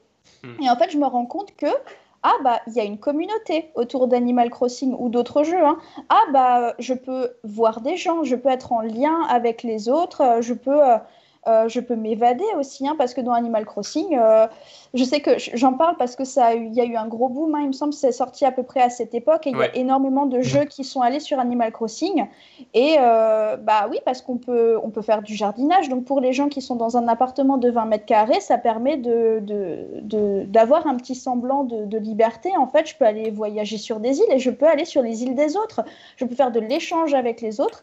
Et je pense que c'est là où on s'est rendu compte, c'est peut-être en, en s'y intéressant un petit peu plus que, bah, en fait, c'est pas si mal que ça, les jeux vidéo. Hmm. D'accord. Ouais, bah c'est oui, c'est le sentiment là finalement de. Tu parles de liberté, euh, c'est vraiment c'est le sentiment qu'on peut avoir euh, bah, quand on est quand on est cloîtré chez soi et qu'on a qu'on a qu'on a plus de sentiment de liberté finalement et on sait plus comment le retrouver, euh, comment avoir du lien aussi social. Mm. Parce qu'il y a aussi cet aspect-là, euh, on parlait d'e-sport, bah, l'e-sport rassemble, l'e-sport crée du lien social, les jeux vidéo de manière générale créent ce lien-là, je pense qui est très important. Et alors moi j'avais une petite question, tu as soulevé le point bah, des jeux vidéo où on n'est pas habitué, on sait pas trop ce que c'est, donc on se dit que si la personne passe du temps dessus parce qu'elle aime bien, et eh bah, c'est un problème. Est-ce que finalement c'est pas par rapport comme avant, euh, bah, toujours générationnel avec des codes propres aux générations, parce qu'à l'époque, bah, il y avait que les romans et que tout d'un coup apparaît la BD, est-ce qu'il s'est pas passé la même chose, par exemple? Est-ce qu'on s'est pas dit, euh, ah c'est bizarre, euh, des dessins, voilà. Est-ce que c'est c'est super intéressant que tu parles de ça parce qu'effectivement, moi, c'est quelque chose que j'explique aux parents euh, par rapport aux jeux vidéo. En fait, euh, j'avais lu une fois quelque chose de super passionnant que quand l'écriture, quand, quand, on a commencé à écrire euh, les, les récits oraux, dans la Grèce antique, je crois qu'il y a les, les, les grands philosophes, les grands penseurs là, qui ont, qui ont commencé à paniquer en disant Mais non, mais si on commence à mettre par écrit par écrit tout, tout ce qu'on se dit, les, traditions orales, les jeunes, ils auront plus de mémoire parce qu'ils feront plus l'effort de, de, se souvenir de, de, ces histoires. On va perdre aussi en langage parce qu'il y aura plus cette transmission. Ensuite, quand il y a l'imprimerie qui a été inventée, il y a aussi eu un vent de panique en disant mais les gens vont devenir feignants et ils n'écriront plus euh, à la main, ils vont commencer, euh, voilà. Quand il y a eu, euh, je pense que même si on n'est pas encore, on n'est pas dans cette génération, mais on sait que quand la télé est arrivée, moi je ne sais pas vous, mais moi j'ai grandi dans une optique, euh, ne passe pas trop de temps devant la télé parce que euh, ça fait pas du bien, ça va t'abîmer les yeux, etc., etc. Là maintenant, je ne sais pas si vous l'avez noté, mais la télé c'est devenu basique. Hein. Moi j'ai souvent des adolescents qui viennent parce qu'ils sont accros au téléphone. Mais en fait, je leur dis oui, mais tes parents, quand ils te disent de, de poser le téléphone, en fait, tu vas faire quoi avec eux? Bah, je vais me poser avec eux devant la télé. Donc en hmm. fait, on passe d'un écran à un autre. C'est juste qu'on passe d'un écran à ça. Les téléphones et les jeux vidéo, c'est les nouvelles bêtes noires de la technologie pour les parents, pour ceux qui ne s'y connaissent pas bien. Quand on creuse un petit peu, moi je demande, je demande aux enfants, mais le téléphone, vous faites quoi avec? C'est quoi l'intérêt? Bah, Je suis en lien avec mes amis en fait. Hmm. Le jeu vidéo, c'est quoi l'intérêt? Bah, Je suis en lien avec mes amis en fait. Donc voilà, c'est, mais ça, c'est quelque chose qui, la réflexion, elle n'est pas poussée aussi loin. Et je pense que c'est les personnes qui n'ont pas compris ça, elles vont pas. Euh, euh, enfin, qui n'ont pas vécu ça, pardon, elles vont pas comprendre.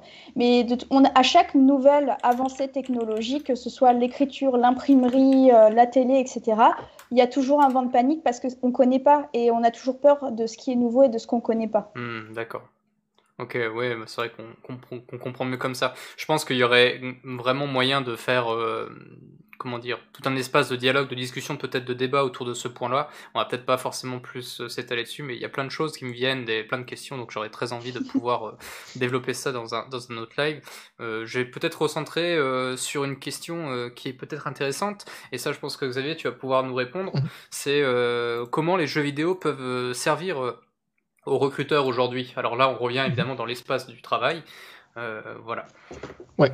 Juste avant, je vais intervenir sur la dernière question, juste préciser, euh, on est jusqu'au point où le jeu vidéo est devenu essentiel. Hein, les villes qui ont été reconfinées, euh, maintenant, les commerces de jeux vidéo sont ouverts, donc c'est essentiel. Donc, l'OMS, effectivement, qui il y a des années disait c'est pas bon pour la santé, qui a dit que c'est bon euh, maintenant euh, parce qu'effectivement ça permet de, lutter contre la dépression, eh ben maintenant ça va jusqu'à dire que le jeu vidéo est essentiel.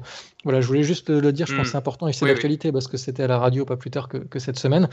Et donc, pour revenir à, ta question, donc oui, bah, je, je suis assez bien placé puisque je suis effectivement dans un groupe de recrutement et on, fait partie de ceux, on n'est pas les seuls hein, qui avons induit justement euh, le, jeu vidéo euh, dans les techniques de recrutement. Alors comment? Vous allez me dire, hein, il y, a plein de manières. Euh, celle que j'utilise moi, c'est la, VR, la réalité virtuelle, où je vais utiliser un jeu, ben, Keep Talking and Nobody Explode pour ne pas le, citer, où donc on va mettre le candidat avec un casque, on va dire voilà, bah, tu as une bombe devant toi, elle va péter dans 5 minutes, débrouille-toi, euh, désamorce-la. Nous, on est à côté, tu nous dis ce que tu vois, on a un manuel, en fonction de ce que, que tu nous dis, on peut t'aider à la désamorcer. Euh, donc là, euh, spoil, il va pas réussir. Mais entre-temps, on va voir effectivement bah, comment il réagit. Alors déjà, sa première réaction face à de la nouveauté, parce que bon, aujourd'hui, c'est pas courant. Donc mm. déjà, la réaction, quand on lui propose de faire, donne déjà beaucoup d'éléments sur est-ce que c'est quelqu'un d'ouvert, est-ce que c'est quelqu'un de curieux. Euh, alors bien sûr, ceux qui seront un peu joueurs vont peut-être aller plus facilement, mais en tout cas, voilà, ça va déjà montrer une première, euh, voilà, on va dire la résistance au changement, la curiosité, ça va déjà être un premier élément avant même qu'il ait mis le casque. Ensuite, quand il y est, eh ben, effectivement, sa capacité. Alors, il y a des gens qui vont avoir plus de moins de, mal avec la VR, hein, c'est pas sur ça qu'on va les juger, mais par contre, leur réaction sur comment ils analysent le terrain, comment ils communiquent, euh, est-ce qu'ils vont à l'essentiel, voilà, il y a, et comment ils gèrent le stress? Il y a un décompte. Le jeu, il est bien stressant parce qu'il y a le décompte. Hein, tu vois, 5 minutes, 4 minutes 59, etc. Hmm. Donc, il y a vraiment un côté stress. Et ce qui est intéressant dans, le fait de, passer par un jeu de manière générale, c'est qu'on va sortir de l'entretien traditionnel où euh, finalement bah, les candidats sont pas bêtes, hein, ils connaissent les questions, ils ont déjà préparé les questions, euh, vos trois qualités, vos trois défauts, oui je suis perfectionniste, etc. Voilà, on les connaît tous. Euh, à un moment, les recruteurs, il bah, faut, qu'ils tournent la page, qu'ils passent à des choses où on va vraiment les mettre en situation. là, le fait qu'ils soient dans un jeu, ils sont livrés eux-mêmes à leurs réflexes, à leur manière de faire. Donc on va beaucoup plus voir qui ils sont vraiment et on va pouvoir analyser leur comportement. Et euh, dernière chose, cet exercice, donc comme je vous disais, ils ont perdu à la fin, euh, c'est bah, la question, voilà, qu'est-ce que vous auriez pu faire différemment? Comment rebondir à l'échec? Donc il y a ceux qui vont servir en disant mais c'est n'importe quoi votre jeu, je comprends pas. Euh, T'en as eu des comme vous ça? Faites un recrutement comme ça? Pas à ce point-là, non. Je...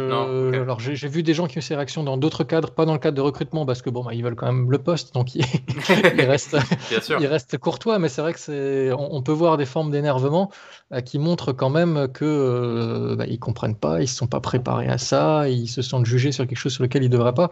Là encore, ce qui est important pour le recruteur, c'est de, bah, d'être objectif, de bien comprendre que les gens sont pas égaux face à ce type de jeu, mais justement de, de regarder les comportements sur là où c'est analysable. Hmm. donc voilà, ça c'est autre chose. Après, j'aimerais avant ça, hein, tous les tests de recrutement euh, euh, qui pouvaient être faits à droite à gauche pouvaient intégrer des mécaniques gamifiées. Hein. Euh, je prends l'exemple de bah, du loup-garou tierce-lieu qui est utilisé dans, certains gros recrutements où voilà, les gens, on va voir comment ils se comportent en communauté, comment ils argumentent, etc. D'ailleurs, qu'il y a une adaptation en jeu vidéo actuellement qui est Among Us, euh, D'ailleurs que je, vais, ça c'est un de mes prochains défis, c'est justement d'intégrer Among Us dans des processus de recrutement où en gros, euh, pour ceux qui connaissent pas, hein, donc comme dit c'est comme un loup-garou, donc euh, il y a des imposteurs, il y a des, il y a des équipiers qui doivent faire avancer le vaisseau, l'imposteur doit faire en sorte de tuer tout le monde avant d'être d'être d'être démasqué, et euh, quand on voit des cadavres, bah, il faut dialoguer en disant ah bah non c'est pas moi c'est lui, donc là quand, quand, vous venez de tuer quelqu'un devant, devant le mec qui vous a capté, qui va donc vous reporte, donc demander à ce qu'on vous jette du navire, et que vous êtes capable de rebondir en disant ah mais c'est pas vrai, euh, j'étais ailleurs, c'est toi qui l'as fait, euh, tu me fais passer pour le coupable alors que c'est toi. Voilà, alors sans parler de manipulation, mais c'est intéressant de voir comment les gens sont capables de, bah, de dialoguer, d'improviser, de, de, rebondir à ce, à ce, type de situation. Donc voilà. Et c'est ça ce qui va nous permettre d'analyser le mot que je disais au début, les soft skills des personnes. Hmm, d'accord, ouais. On parlait, oui, donc de soft skills, donc, euh, qui correspond finalement au... Oui, vas-y, Naomi, tu avais ah non, non, mais ah finis ta phrase, je t'en prie, finis ta phrase. Non, justement, euh, je voulais faire le lien, justement, parce que tu parlais de, de, de, compétences, pas, je sais pas si c'est le mot, mais en tout cas, moi je dirais compétences cognitives, donc euh, je sais pas, euh, voilà, pour faire le lien, justement, et vu que justement, tu as, j'ai vu que tu as levé le doigt, je sais pas ce que. je voulais signaler que je souhaitais rebondir.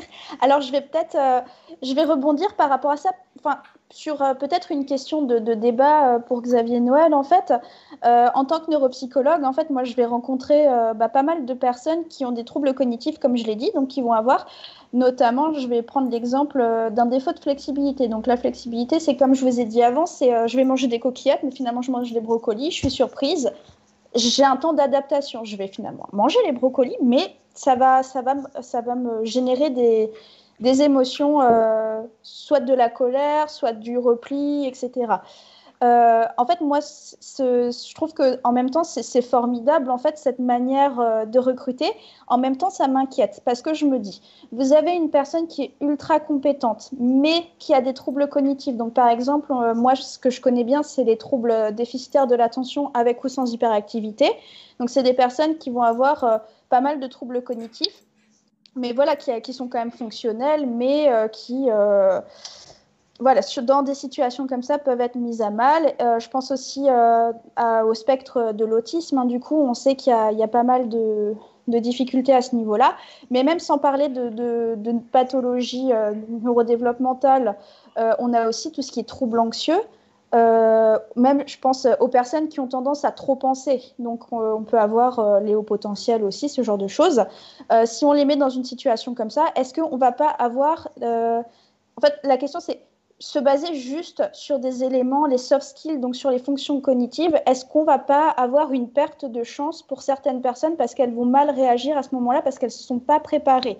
Hmm. euh, On a des personnes qui sont extrêmement compétentes, hein, notamment dans, dans le spectre euh, autistique. On a des personnes qui sont passionnées, mais vraiment, et qui connaissent tout sur le sujet, et qui vont vraiment euh, avoir une motivation, qui vont avoir des, qualités incroyables, mais qui peuvent être mises à mal dans ce genre de situation. Et qu'est-ce qu'on en fait en fait de ça? Est-ce qu'on les juge sur leurs difficultés finalement?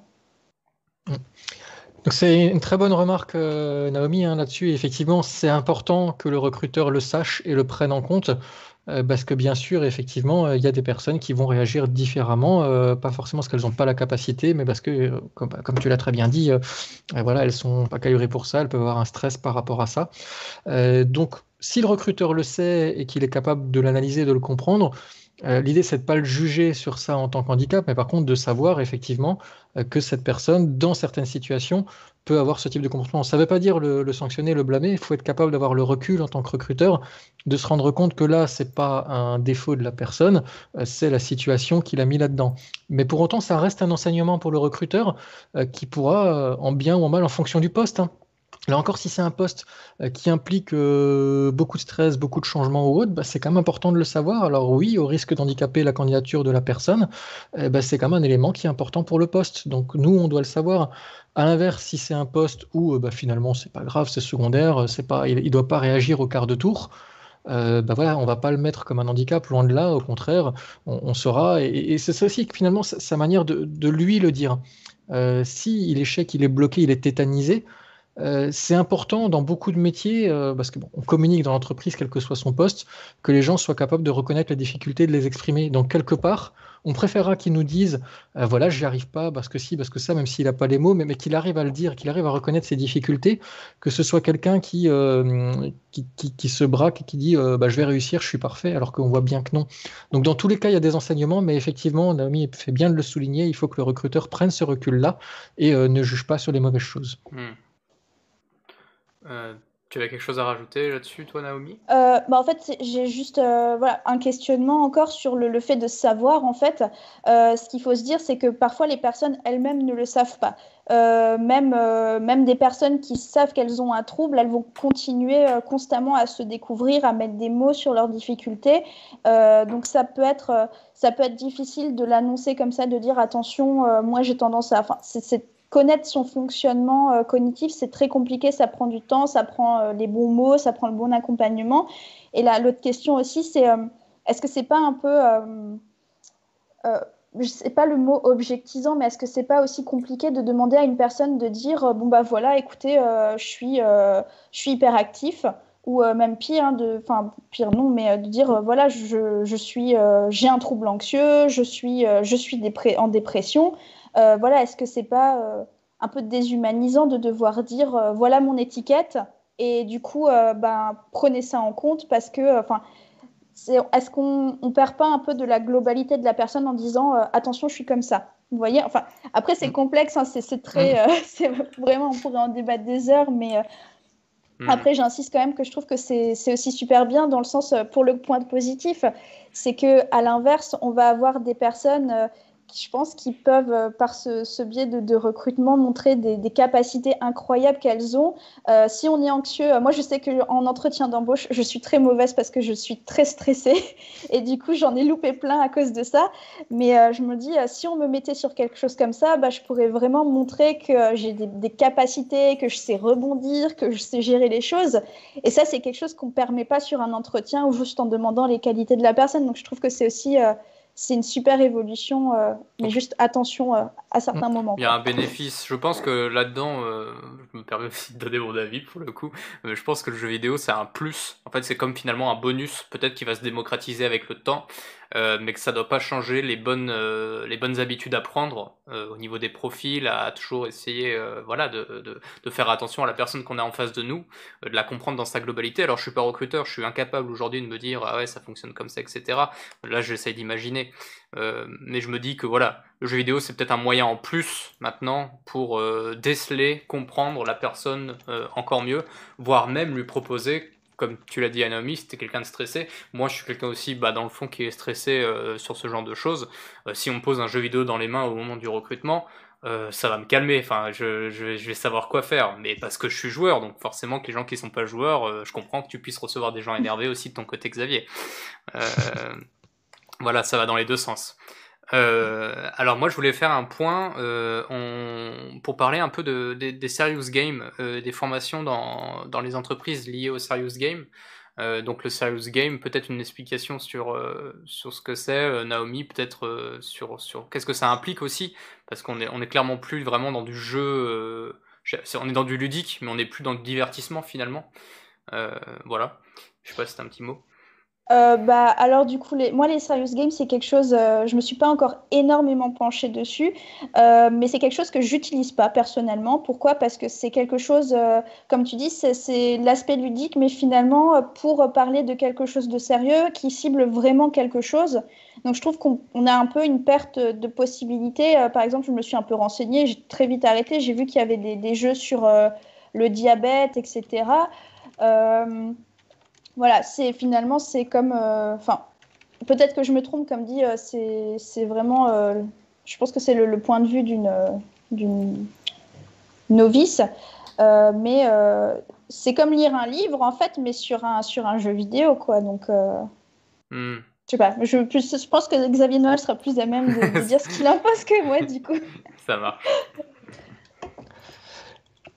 ok. Oui. Du coup, la réaction sur oui.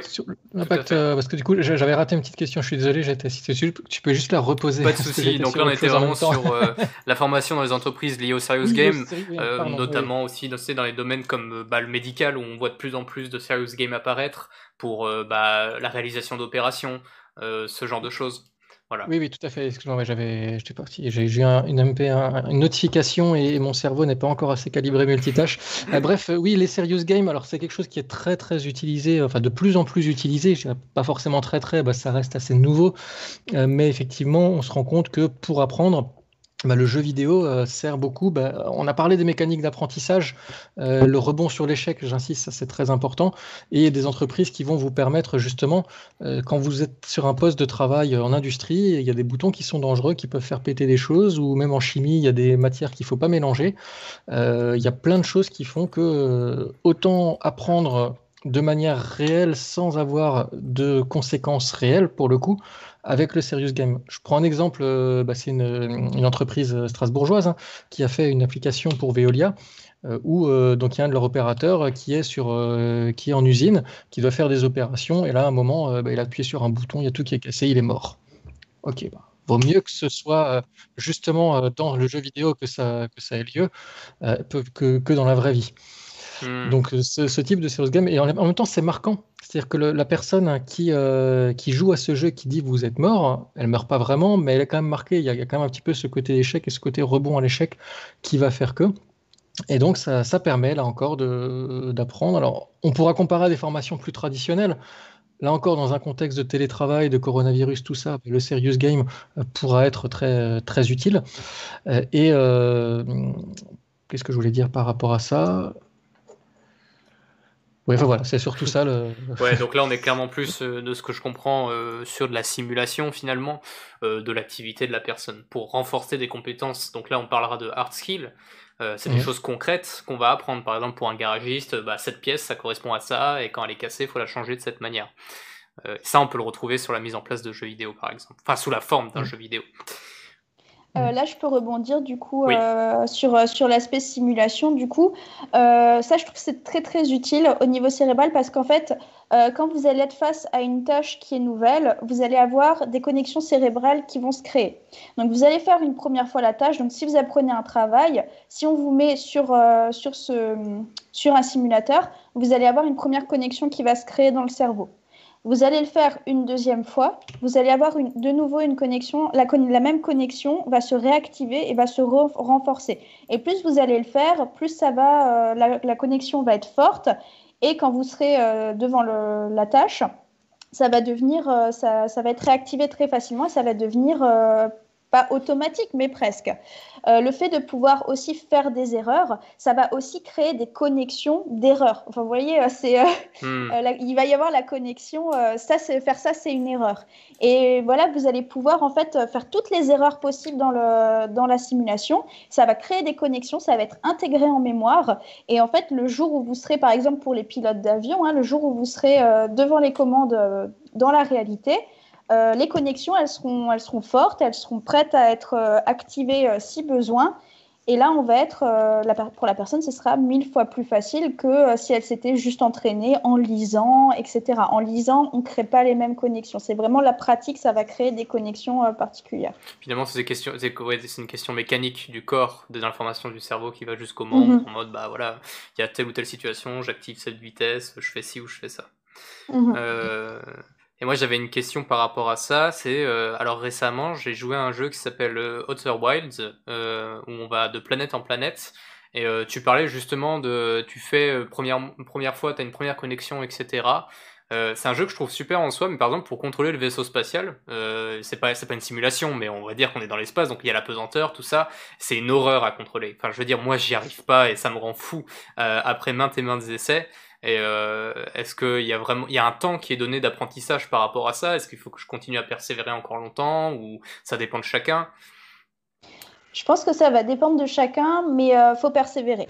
Euh, moi, ça me fait écho à un jeu aussi que, euh, que j'ai essayé il n'y a pas longtemps. Aussi, pareil, le gameplay il est assez particulier. C'est un robot et tu contrôles une jambe avec le joystick, le, la jambe gauche avec le joystick gauche et la jambe droite avec le joystick droit. Donc, en fait, pour le faire marcher, il faut vraiment alterner.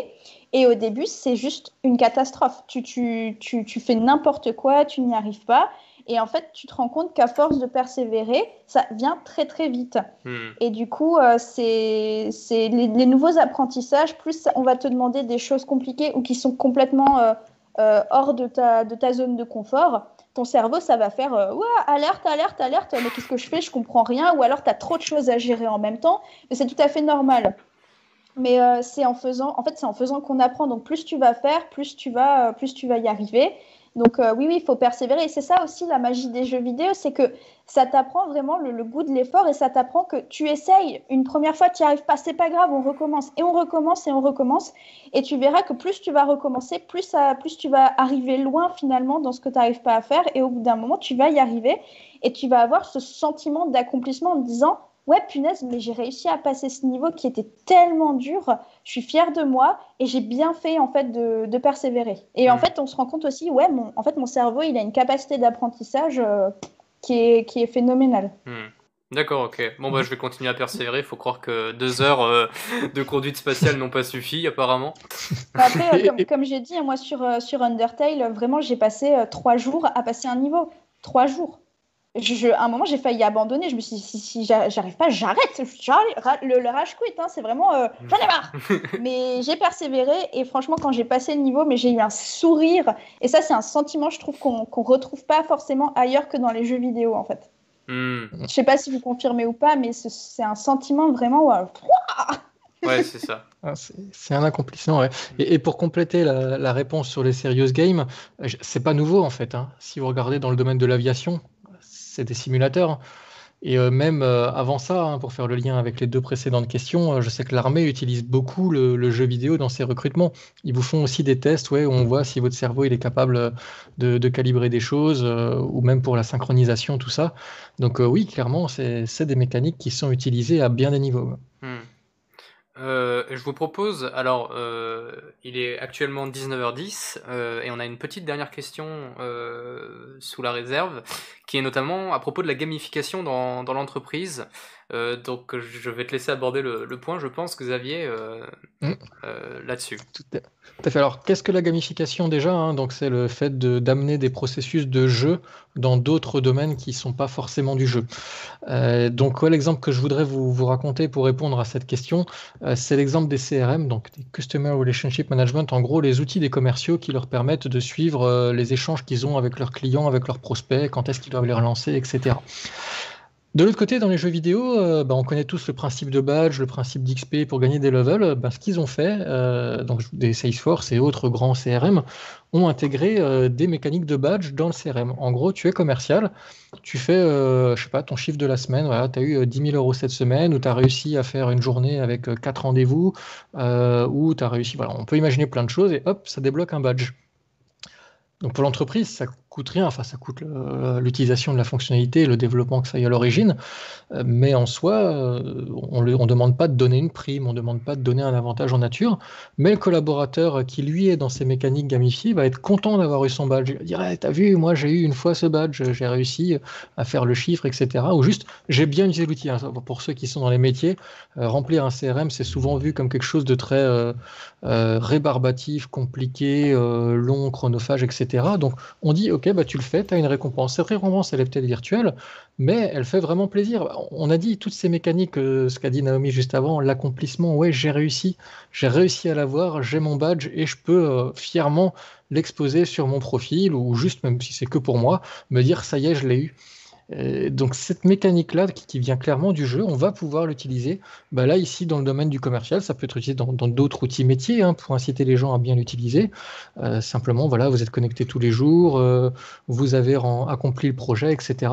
Et, donc, on va donner, euh, alors je ne sais pas quelles sont les, les glandes du cerveau que ça active, peut-être Naomi pourra, pourra compléter, mais ce sentiment de satisfaction, voilà, je, l'ai atteint, j'ai eu mon objectif, je suis content. Hmm.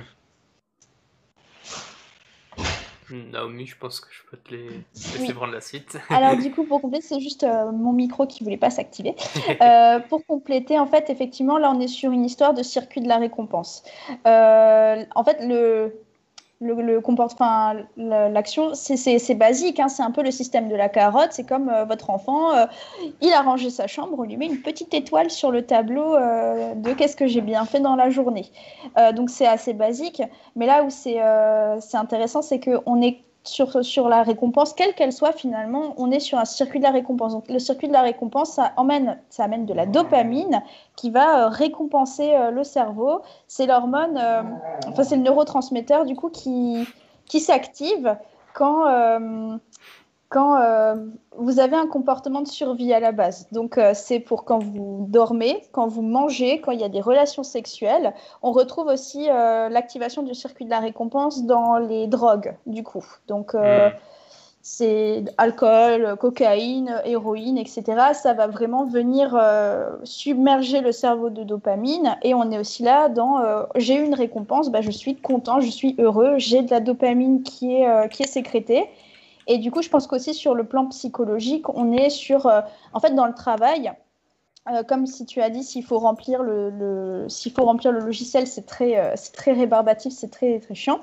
Euh, bah, en fait, tu as une espèce de reconnaissance de ton travail. Du coup, c'est euh, psychologiquement, c'est aussi quelque chose euh, qui fait plaisir. Et du coup, on a encore une fois de la dopamine.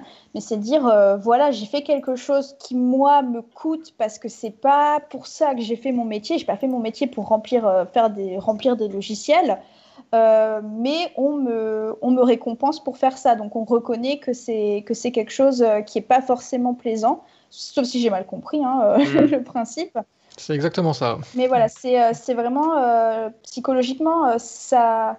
Je pense que. Et ça, ça évite aussi le, de se lasser de son travail, de se détourner de son travail, etc. Ça, ça renforce la personne dans, dans l'intérêt qu'elle a pour, pour ce qu'elle fait. Ok, et moi j'avais justement, justement une question par rapport à ce que tu dis là, c'est est-ce qu'on rentrerait pas, d'ailleurs pour toi aussi Xavier, est-ce qu'on rentrerait pas dans un système méritocratique euh, qui finalement euh, oblige à poser une récompense pour que la chose soit faite, euh, sinon elle n'est pas faite. C'est vrai, c'est tout, le problème des entreprises en général. Je dirais que ce soit ça la récompense ou autre chose. Et ben on est un petit peu, enfin, dire, c'est peut-être un problème culturel ou de société. Mais il y a besoin de ça. Il faut se mettre à la place de la personne. Euh, qu'est-ce que j'ai à gagner à faire ce travail? Ouais, mon salaire à la fin du mois, ok, mais bon, de toute façon, je suis en CDI, euh, c'est bon, je serai payé quand même, euh, etc. Donc, la, question, c'est plus quelle est la meilleure solution finalement pour répondre à ce système méritocratique, même si j'entends que le débat, il est est-ce qu'on devrait avoir ça ou est-ce que c'est pas naturel? Le constat est que malheureusement ça l'est, ou heureusement hein, en fonction des personnes, et donc il faut essayer de trouver des mécaniques pour, euh, bah, pour qu'en étant dans ce système-là, les gens jouent le jeu. Hmm. Tu aurais peut-être quelque chose à rajouter là-dessus, Naomi? Bah, euh, la question c'est euh, est-ce qu'il n'y a pas quelque chose qui vient avant cette problématique du système méritocratique en fait? Hmm. C'est comment qu'est-ce qui fait qu'on en arrive à là en fait? C'est c'est peut-être pas le, fait de devoir poser une récompense. Le problème, c'est peut-être euh, qu'est-ce qui, enfin, qu'est-ce qui nous amène à vouloir proposer une récompense. Donc peut-être qu'en fait, euh, le travail, alors c'est bien, c'est peut-être devenu plus simple euh, d'utiliser des logiciels, etc. Mais est-ce que c'est pas, par exemple, moi je pense il y, a, des choses dans notre travail euh, qu'on devrait, il y a quelques années auparavant, on n'aurait pas été amené à le faire, genre remplir des fichiers Excel, euh, remplir, euh, justifier ton emploi du temps, etc. C'est des trucs, ouais, là moi je veux bien un badge pour faire, pour faire les trucs qu'on me demande parce que l'entreprise vous flique, parce que on est dans une optique de rendement, etc. Ce qui n'était pas forcément le cas autant il y a quelques années. Et du coup, est-ce que voilà, on n'est pas plus dans une problématique de fonctionnement sociétal plus que et qui fait qu'on en arrive à devoir dire aux gens c'est bien, bravo, tu fais ton travail.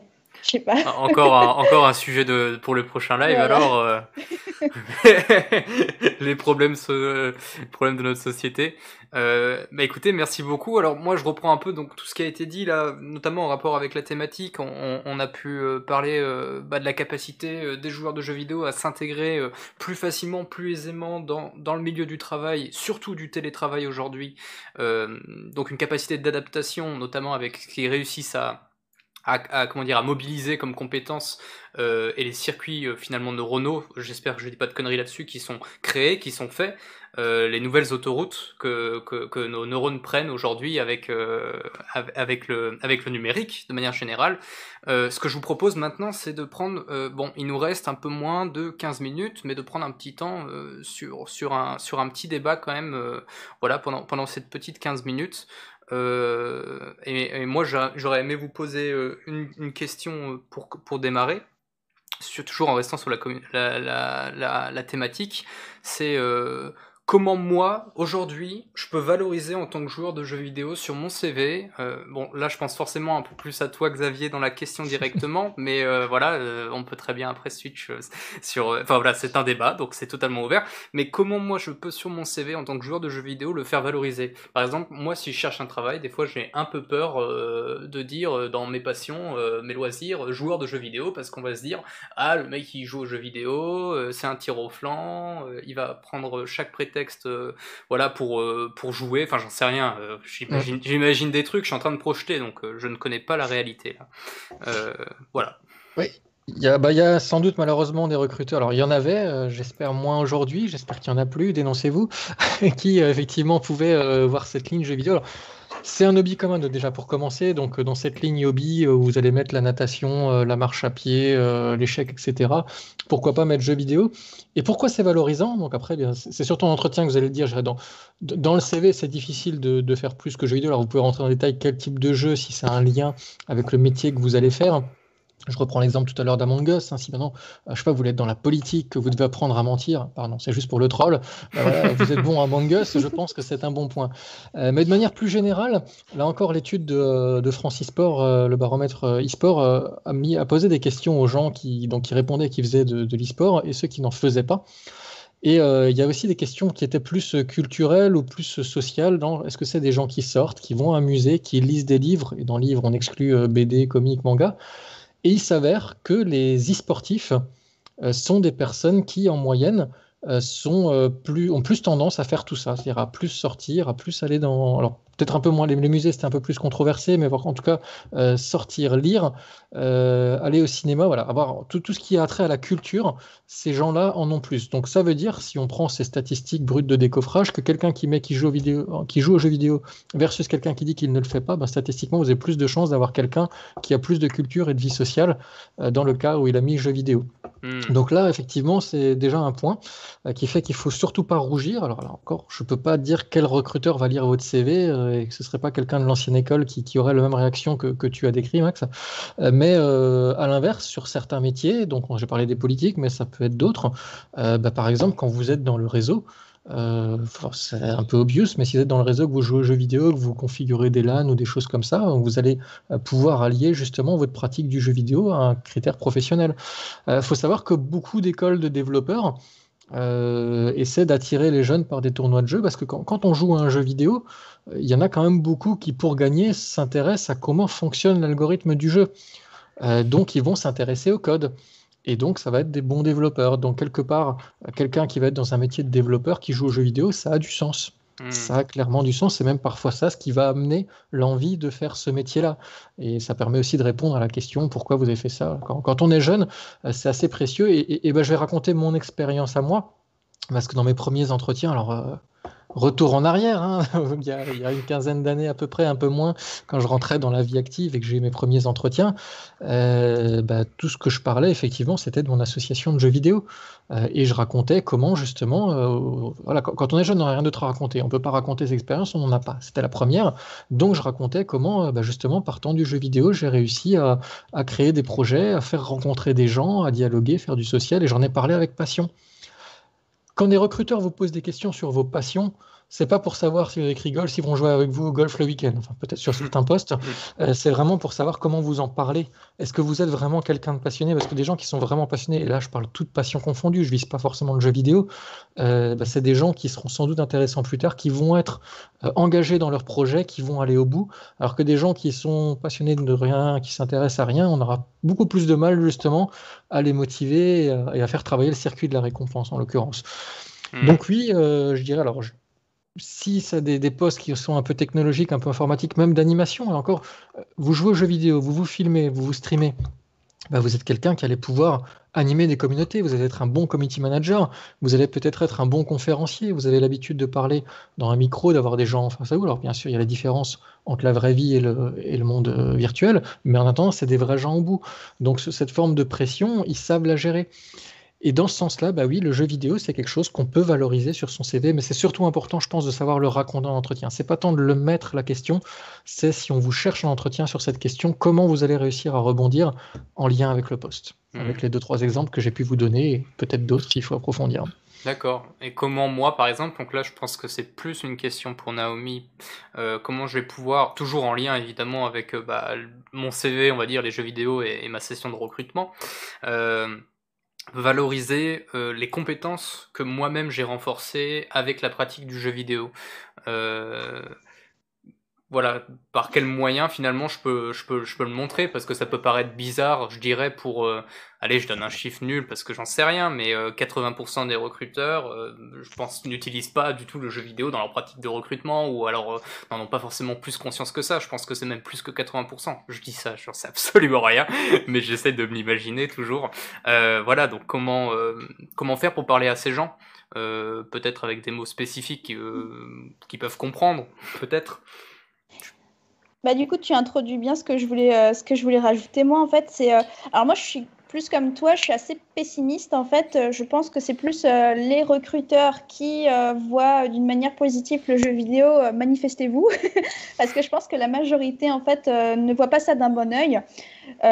donc, voilà, comment faire? Bah, moi, déjà, ce que je conseille, c'est euh, pour pas que votre CV, déjà rien que ça, si vous mettez sur votre CV euh, jeux vidéo et qu'il y a 35 autres euh, CV à regarder où ils mettent littérature, aller dans les musées, etc., pour pas avoir l'air de quelqu'un d'immature, hein, parce que c'est l'image que ça, ça, va donner un peu. C'est Je pense que dans l'imaginaire commun, c'est vraiment l'adolescent boutonneux qui est dans sa chambre avec les paquets de chips et qui joue à WoW ou des choses comme ça.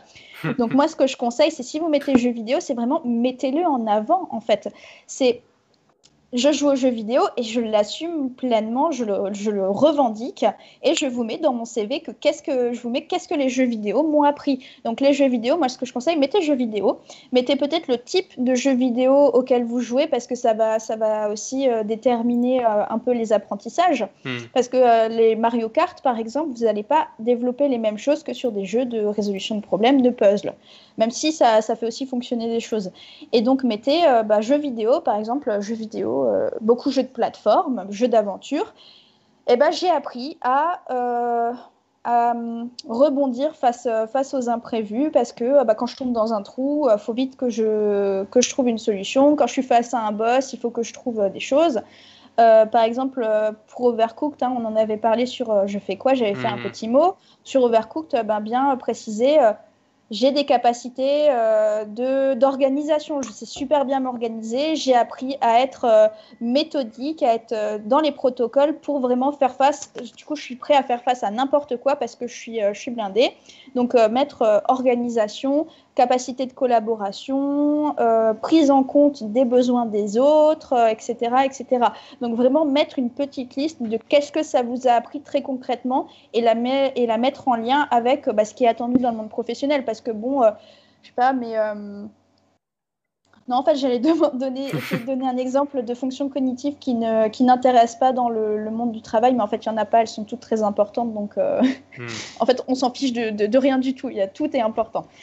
Mais voilà, et si jamais, euh, voilà, on peut rebondir là-dessus, de dire oui, mais euh, comment est-ce que je peux savoir qu'est-ce que je travaille avec le les jeux vidéo? Bah, Pour ça, bah, je vais bientôt faire un site internet qui va vous expliquer tout ça. Donc, si vous voulez mettre ça sur votre CV, eh ben, vous pourrez aller sur mon site internet qui s'appellera jeuxvideo-et-cerveau.com. Voilà. Super, bah, merci, merci beaucoup. Donc, ouais, on parlait aussi de la gestion du, stress. Euh, c'est toi qui en parlais, Xavier, avec euh, Keep Talking and Nobody Explodes. Euh, bah, si je prends mon exemple, j'y ai joué que très récemment à ce jeu. je me souviens, alors je sais pas si c'est moi qui ai un problème, mais j'étais pas stressé mais c'est peut-être parce que c'est moi qui avais le manuel. C'est-à-dire que je voyais, je voyais mon ami en train de stresser devant la bombe en mode il reste plus que 5 secondes. Et moi j'étais là, oui, alors attends, le fil rouge tu ne le coupes pas, euh, attends, le bleu je sais pas. Et voilà. Donc euh, tout ce qui est lié au stress, je pense que ça joue beaucoup là-dessus aussi, quoi. Ouais, je précise que le, le test se fait, le, candidat a le casque et pas le, manuel. Oui, oui. D'ailleurs, moi je triche un peu parce que je regarde ce qu'il voit. Alors que quand on joue au jeu, normalement tu ne vois pas ce que le mec qui a le VR voit. Euh, moi, le but c'est d'analyser le comportement du candidat. Donc je, voilà, je, regarde en même temps justement ses réactions visuelles, etc. Euh, ouais, pour, ouais, là encore, la gestion du stress, c'est ce qui est le plus important à analyser dans ce type de, de test. Et, hmm. je voudrais juste compléter ma, ma, réponse sur le côté CV parce qu'on a dit jeux vidéo. Mais si ça s'y colle, j'irais plutôt e-sport. E-sport est mieux perçu que jeu vidéo. Alors bien sûr, je suis d'accord avec vous, euh, les trois quarts des recruteurs, si ce n'est plus, auront peut-être encore aujourd'hui une vision négative de, cette précision. Mais par contre, si vous marquez e-sport et que c'est dans un poste où par exemple il y a du management, bah, si vous dites e-sport de point euh, coach d'une équipe euh, de League of Legends, et vous mettez en avant, alors c'est difficile à faire dans un CV, mais mettez juste quelques mots-clés en disant, ben voilà, euh, coaching, euh, définition des priorités, gestion de l'urgence, des petites choses comme ça, bah, c'est exactement le cas. À un moment, le, coach euh, ou le, capitaine de l'équipe de LoL, qui est celui qui doit faire le plus attention dans les instructions, ou justement même le coach qui est à côté, hein, sans forcément parler du joueur, qui doit être capable d'analyser tout, de dire qu'est-ce qu'il doit faire, à quel moment, eh ben, c'est du management, c'est du management pur et dur. Euh, savoir analyser la situation, connaître l'adversaire, euh, connaître ses ressources, ses coéquipiers, leurs points forts, leurs points de faiblesse, savoir les motiver, savoir les faire rebondir à l'échec. On, parle du on a beaucoup parlé du rebond à l'échec, c'est pas que le rebond personnel, c'est aussi le rebond de la personne euh, qu'on travaille dans l'équipe. Donc tout ça, c'est des choses qu'on peut valoriser au travers de l'expérience qu'on a sur un jeu comme League of Legends. Hmm. Et j'aurais pu dire Counter-Strike, j'aurais pu dire euh, plein d'autres jeux où pareil, il faut. Et dans, l'immédiateté, là aussi, c'est quelque chose d'important par rapport au, monde de l'entreprise. Enfin, ça dépend dans quel métier, mais quand même beaucoup de métiers où on a le temps de voir venir les concurrents avec leurs produits sur le marché. Là, on est dans l'instantané. Hmm. Donc, on, va être effectivement dans la capacité de, très vite prendre les décisions et gérer l'urgence. Hmm. Bah, en tout cas, merci beaucoup pour vos réponses. C'est vrai que moi, j'aurais bien aimé continuer, mais euh, le temps le temps nous est court et euh, il est déjà 19h30 quasiment. Euh, et donc je vous propose peut-être, si vous avez un petit mot pour la fin, si vous ne l'avez pas, je vous invite bah, par exemple à faire évidemment comme l'a fait Naomi, euh, un, peu de, un peu de promo pour vous, vos projets. bah, évidemment, c'est, on est là pour ça aussi, sur, sur ce que vous faites, sur ce que vous comptez faire. Voilà, donc si quelqu'un veut peut-être commencer. Naomi ou je Vas-y, je t'en prie. Ouais. Euh, bah, plein, plein de projets pour ma part. Alors, bien sûr, la période sanitaire fait que le côté événementiel physique, c'est un peu mis de côté. Mais là, on, a, comme je vous le disais en intro, euh, euh, on est en train de lancer le, bah, les événements e-sport professionnels.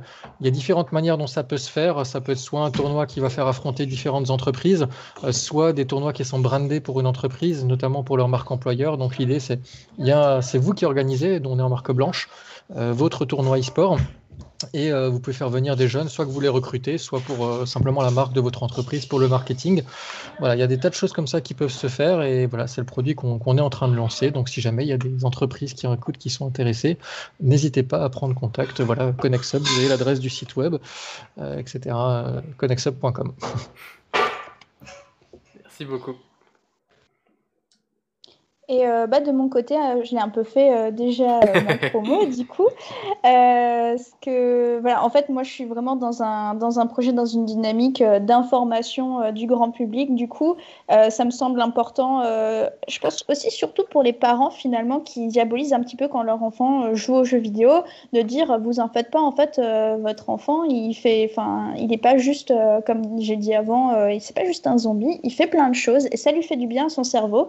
Donc voilà, c'est euh, c'est un peu ça. Et je vais aussi aller sur différentes plateformes. Notamment, je vais essayer de lancer je vais essayer hein, euh, mhm. de faire des, des live euh, Twitch, du coup, où euh, l'idée, ce serait de faire jouer des personnes et de commenter leur façon de jouer. L'idée, ce serait de, faire, de commenter le jeu de personnes, de mon point de vue de neuropsychologue, normal, mais aussi des personnes qui ont des troubles cognitifs, justement, donc des, des, personnes qui sont hyperactives, des personnes qui, sont éventuellement, qui ont éventuellement un TSA, donc un, donc un trouble du spectre autistique, etc., pour voir aussi montrer euh, comment est-ce qu'on peut, euh, comment est-ce qu'on peut euh, percevoir les fonctions cognitives d'une personne à travers sa façon de jouer. Hmm. Super, bah, merci beaucoup. Et de toute façon, on partagera dans le repost de la rediffusion euh, tous ces petits liens euh, voilà, que vous pourrez partager en retour. En tout cas, je voulais vous remercier euh, bah, pour, pour ce moment en votre compagnie. je pense qu'on a abordé, bah, on a survolé des points, on est allé plus en profondeur sur d'autres. Alors n'hésitez surtout pas, vous qui regardez soit le live, soit la rediff, à nous poser des questions ou à aller poser des questions à Naomi et à Xavier qui, je pense, seront très contents d'y répondre. De notre côté, on est toujours actif sur notre page Facebook beaucoup. Euh, bientôt arriveront de nouveaux, euh, articles donc euh, sur le projet Je valorise quoi. On en a déjà eu un qu'on a pu réaliser sur Overcooked avec la participation de Naomi. donc ça, vous pouvez le retrouver sur jefaiskoi.fr. en attendant, pour, le, prochain live qui sera sans doute sur un sujet dont on a pu parler durant ce live. On va, on va y réfléchir, je pense, avec Mathias. Et euh, en tout cas, ce serait super top de pouvoir participer euh, à un des lives que tu feras, euh, un de ces quatre, sûrement Naomi. Avec grand plaisir. voilà. Donc j'espère que bah, vous avez pu voilà, passer un, bon moment. En tout cas, pour nous, c'était vraiment, vraiment très cool. On vous souhaite à tous et toutes une très belle fin de soirée. Et, et on vous dit à la prochaine sur, sur Je fais quoi. Bye. Merci à l'équipe. Bonne soirée. Salut, salut.